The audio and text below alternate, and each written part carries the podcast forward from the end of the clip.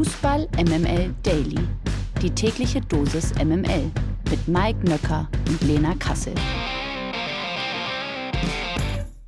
Einen wunderschönen guten Morgen. Es ist Donnerstag, der 4. Mai. Fußball MML Daily. Selbstverständlich auch wieder, wie sagt man, brühwarm, brandheiß, backfrisch. Sucht es euch aus, für euch parat. Und selbstverständlich auch dieser Mann gestern noch ja, in der Jahrhunderthalle in Frankfurt. Er ist der Robert Geis von Fußball MML Daily. Er lebt das Jet-Set-Leben, was wir doch alle so haben wollen. Wir fragen, wie es ihm geht an diesem Morgen. Guten Morgen, Mike Nöcker. Ich bin niemals so nett und äh, wirklich so äh, auf den Punkt vorgestellt worden von dir. Ich danke dir sehr herzlich. Ich bin tief gerührt. Bitte gerne, bitte gerne. Ja. ja. Herzlich willkommen zur, äh, ich würde mal sagen, Aftershow-Party. Frankfurt The Day After. Live aus dem 25 Hours in Frankfurt. Heute Fußball MML Daily. Also, ähm, ich sag mal so, ich habe äh, weder Kosten noch Mühen noch sonst was gescheut. Ich will natürlich heute Morgen mit dabei sein. Insofern freue ich mich sehr. Lena, hier an deiner Seite zu sein. Und natürlich willst du auch meine Einschätzung zu dem gestrigen Pokalspiel bekommen und die bekommst du jetzt. Pokalgesetze.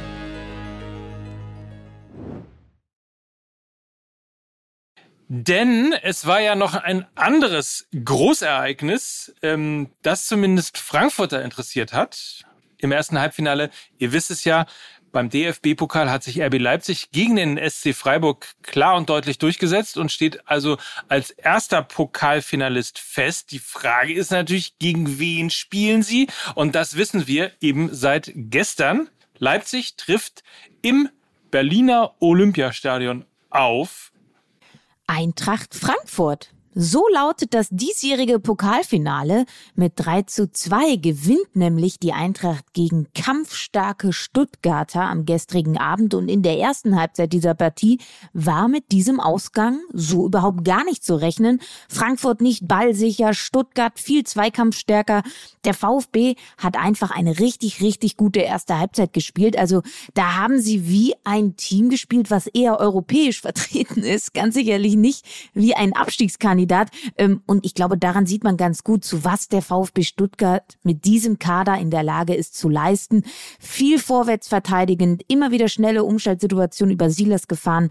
Und Stuttgart gerade durch die vorwärts verteidigende Innenverteidigung mit Ito und Anton immer wieder mit gefährlichen Pässen direkt in die Spitze, kaum Ballbesitzphasen gehabt im Mittelfeld, sondern eher immer wieder die schnelle Balleroberung gesucht und dann direkt durch richtig gute Bälle der Innenverteidiger die Offensive in Szene gesetzt und eben durch dieses mutige Vorwärtsverteidigen der Stuttgarter wurde jeder Versuch eines Spielaufbaus von Frankfurt direkt unterbunden.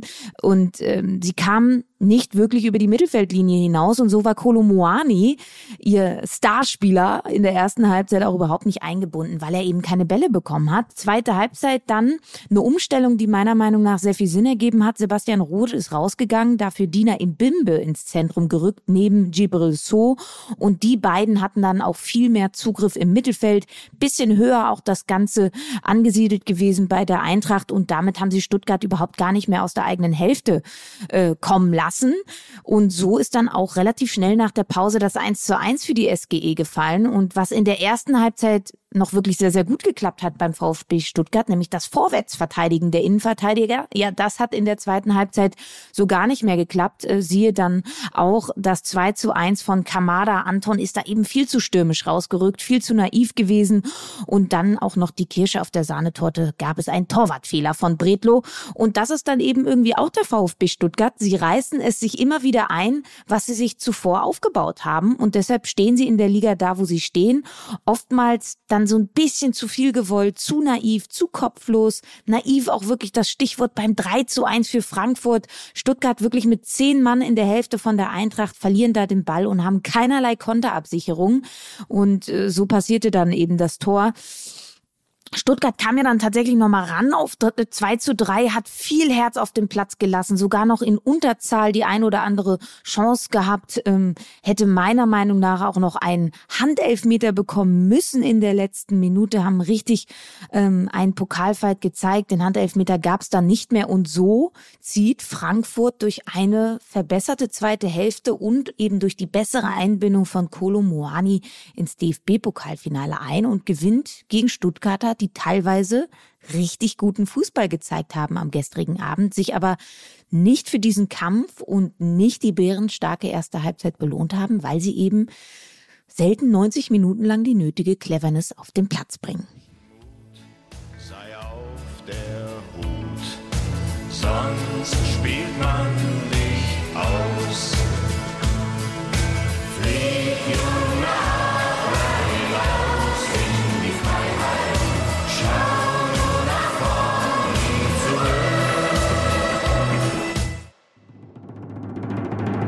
Die MML Gerüchteküche.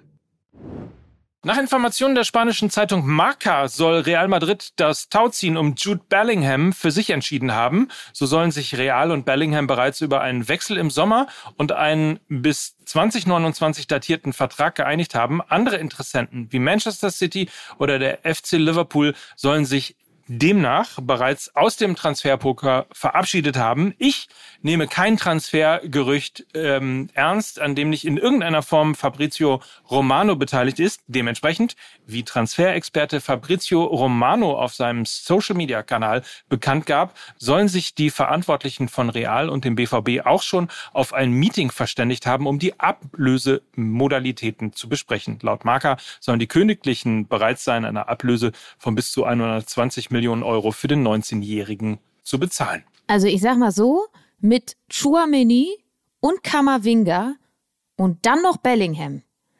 Das wird das beste Mittelfeld werden, was wir in der kommenden Saison sehen, vermutlich. Also das neue Bermuda-Dreieck. Und wir haben ja die ganze mhm. Zeit immer darüber geredet, Mike, dass er doch eigentlich in die Premier League muss, weil wir wissen ja, Southgate, der stellt ja eigentlich nur Leute auf in der Nationalmannschaft, die in England spielen. Das ist ja irgendwie sein Spleen, den er so hat.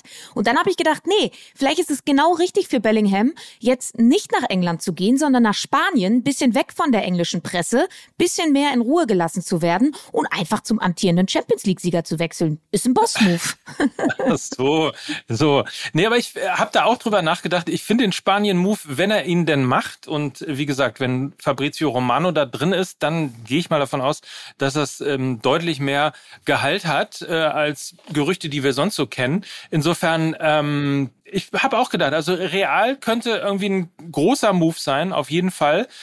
Vielleicht ist er auch von Jaden Sancho ein bisschen ähm, vielleicht äh, ja abgehalten worden davon. Eben, das ist ja dann eher das schlechtere Beispiel, wie man auch in die Premier League als äh, Talent, wenn auch auf einer anderen Position, aber als großes Talent oder als Youngster eben wechseln kann. Also insofern, ich finde es ich find's, äh, super smart, zumal dann ja auch er äh, im nächsten Jahr wieder mit Haaland zusammenspielen wird. Uh, glaubst du das? Nein, nicht im nächsten, aber im übernächsten könnte ich mir durchaus vorstellen, dass er, also ein, eine Saison wird er auf jeden Fall noch bei City spielen. Ich könnte mir vorstellen, ähm, dass er dann wechselt und äh, dann hast du natürlich in der Tat eine Monstermannschaft. Muss man nur noch aufpassen, dass es hinten alles irgendwie so dicht ist und dann ist, ich sag mal, Real Madrid auf Jahre hinaus in der Champions League unschlagbar. Wenn Benzema aufhört, kommt Haaland. Hast du recht. Gladbachs Sportdirektor Roland Wirkus ist aktuell auf der Suche nach neuen Offensivkräften für die kommende Saison. Mit Markus Thüram und Lars Stindl stehen bereits zwei Abgänge für den kommenden Sommer fest. Kommender Sommer ist ja bald, würde ich mal sagen, also schon in ein paar Wochen. Nach Informationen der Bildzeitung befasst sich Wirkus auf der Suche nach Ersatz vor allem auch mit der Personalie Robin Hack. Der 24-jährige Flügelspieler steht aktuell bei Arminia Bielefeld unter Vertrag und kämpft mit den Ostwestfalen derzeit um den Klassenerhalt in der zweiten Liga. Beide Clubs sollen wohl schon miteinander verhandelt haben. Eine kolportierte Ablösesumme soll laut Sky-Informationen bei etwa zwei Millionen Euro liegen. Also, das ist ein Transfer im, ich würde jetzt mal sagen, aus Gladbacher Sicht im Low-Budget-Bereich. Dennoch ist Hack eine gute Option für Borussia Mönchengladbach? Du wirst es ja auch wissen, Mike. Der spielt eine richtig gute Zweitligasaison bei Arminia Bielefeld. Ne? Ähm, zehn Tore, vier Assists. Das ist seine bisher stärkste Ausbeute in seiner Karriere. Ähm, ich kann mich daran erinnern, er galt ja schon damals, als er von Nürnberg zu Arminia Bielefeld gewechselt ist, als großes, großes Talent, so wie immer das dann so ist. Und dann ist das so ein bisschen abgeflacht, ist direkt mit Arminia Bielefeld dann in der, in der Bundesliga gestartet, dann direkt abge abgestiegen mit nur 23 Jahren. Und ähm, jetzt hat er anscheinend wieder zu seiner Prime-Form Form zurückgefunden, ist ein richtig technisch starker Linksaußen mit einem richtig guten Schuss und er kann nicht nur Tore schießen, er kann auch Tore vorbereiten. Und das einzige Manko, was man so ein bisschen sieht, ist, er hat sein Potenzial bisher nicht konstant abrufen können. Ne? Also jetzt erst recht nicht in der Bundesliga-Saison mit Bielefeld. Ich glaube aber, da hat er auch so ein bisschen unter dem ballbesitzarm und devoten Spielstil von der Arminia gelitten. Das sieht jetzt bei Borussia Mönchengladbach oder würde anders aussehen, weil sie wollen den Ball haben. Davon würde dann auch Robin Hack profitieren. Es wäre für mich zwar ein Transfer mit Risiko für Gladbach, weil es auch schnell in so eine Hannes-Wolf-Richtung gehen kann, was ja überhaupt nicht funktioniert hat. Ähm, wenn er aber für einen relativ schmalen Taler zu haben ist, würde ich es versuchen, weil ich mir schon vorstellen kann, dass er bei Gladbach qua Potenzial den nächsten Schritt gehen könnte. Und ich glaube, Gladbach sollte den benötigten Umbruch mit genau solchen Transfers eben lösen. Junge Spieler aus der zweiten Liga holen, die die Schwung reinbringen, die sich beweisen wollen, die den Konkurrenzkampf ankurbeln und, und eben dann die an, an Lustlosigkeit lahmende Truppe so ein bisschen, ein bisschen mehr Leidenschaft einhauchen. Also, ich glaube, ich würde es machen. Der verlorene Sohn. Bayern 04 Leverkusen befindet sich aktuell im Aufschwung und dieser Aufschwung hat auch ein Gesicht. Es ist das von Xabi Alonso. Der Spanier ist seit Ende Oktober als Cheftrainer unterm Bayerkreuz im Einsatz und beförderte die Werkself aus der Abstiegszone auf den aktuell sechsten Rang der Bundesliga. Dazu stehen die Leverkusener ja auch noch im Halbfinale der Europa League. Doch die Leverkusener Erfolgswelle sorgt natürlich auch für Begehrlichkeiten. So soll Real Madrid Xabi Alonso schon seit einiger Zeit etwas genauer beobachten beobachten. Nach Informationen der Sportbild gilt Alonso sogar als absoluter Wunschkandidat von Präsident Florentino Perez für eine Trainernachfolge bei den Königlichen, sollte Carlo Angelotti in der kommenden Saison nicht mehr Trainer von Real Madrid sein. Angelottis Zukunft gilt ja weiterhin als ungeklärt. Die brasilianische Nationalmannschaft soll ja ein großes Interesse daran haben, Ancelotti ab dem Sommer für sich zu gewinnen.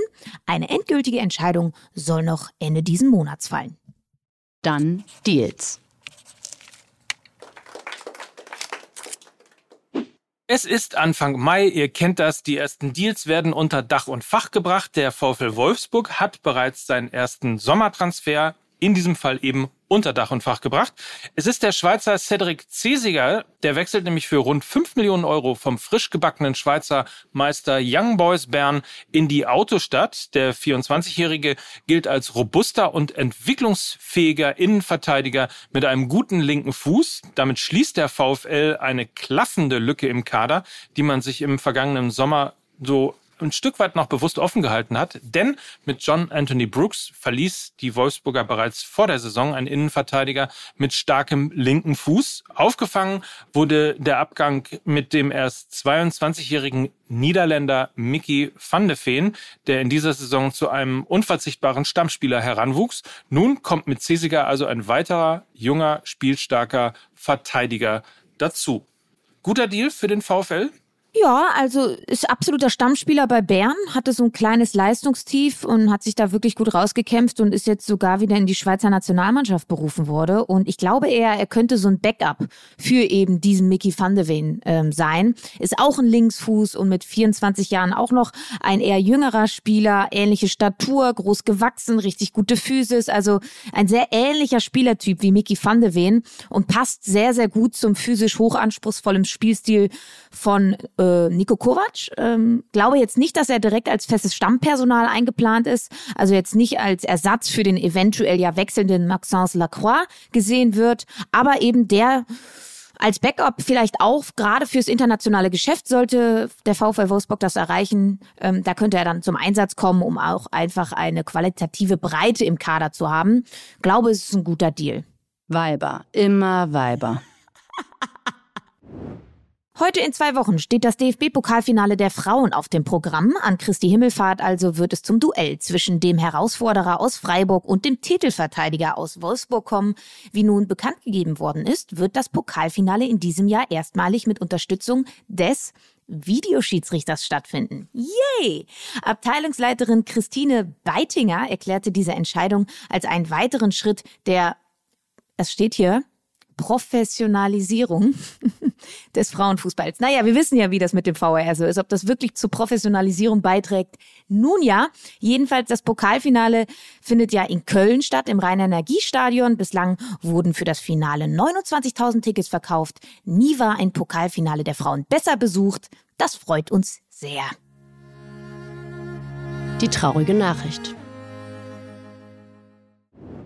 Im noch zarten Fußballalter von 27 Jahren hat 96-Profi Hendrik Weidand sein Karriereende verkündet. In einer Videobotschaft teilte der bullige Mittelstürmer mit, dass er seinen im Sommer auslaufenden Vertrag nicht verlängern werde und damit auch seine Karriere als aktiver Fußballprofi beendet. Weidand tauchte ja vor fünf Jahren etwas überraschend auf der Bühne des Profifußballs auf, da er erst mit Anfang 20 aus dem Amateurbereich in die zweite Herrenmannschaft von Hannover 96 wechselte wechselte und von dort aus in rekordverdächtiger Zeit auch den Sprung in den Profikader schaffte. Ebenso überraschend beendet er nun auch seine Karriere. Nach Ablauf der Saison wird Weidand dann übrigens in die Steuerkanzlei seines Vaters wechseln. Von Sätzen wie er hat den Fußball nie geliebt, bitten wir abzusehen. Rudi Völler gefällt das. Zu Wohle, gell? Döschen, Herr Hönes. Zu Wohl. Das unnütze Wissen. Eine Studie der Voting-App FanQ hat untersucht, welche Bundesligisten die beliebtesten Vereinshymnen und Maskottchen haben. Yeah. Diese Studie hat ergeben, dass das beliebteste Maskottchen der Liga aus Frankfurt kommt.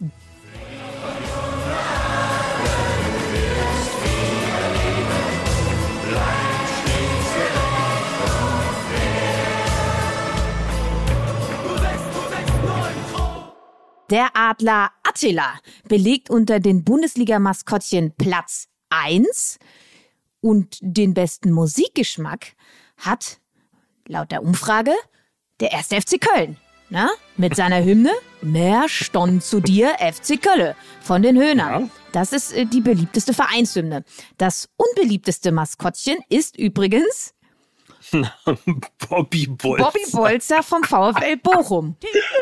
Und die unbeliebteste Vereinshymne ist die der TSG 1899 Hoffenheim, wo wir leider keinen Namen zu haben.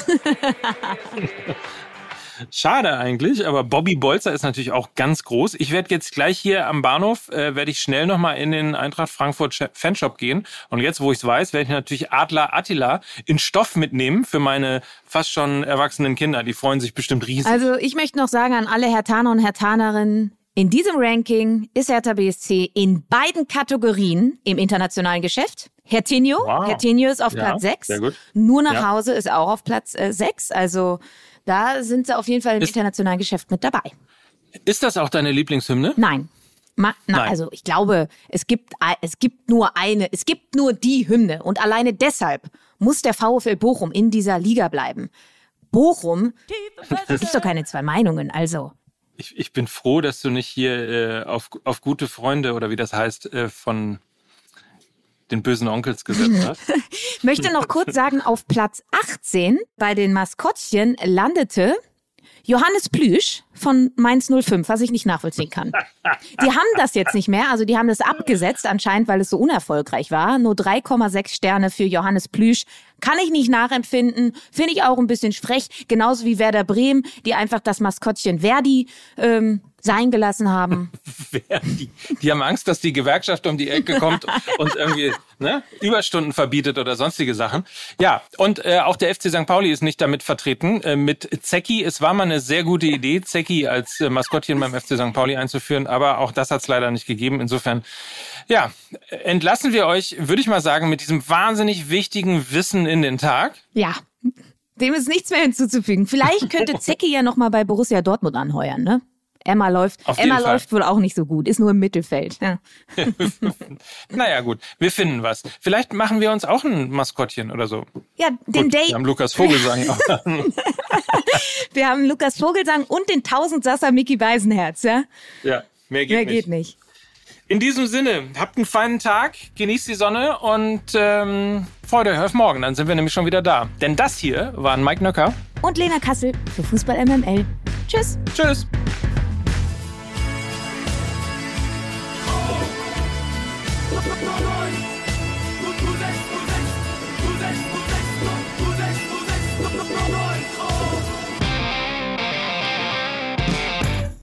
Dieser Podcast wird produziert von Podstars bei OMR.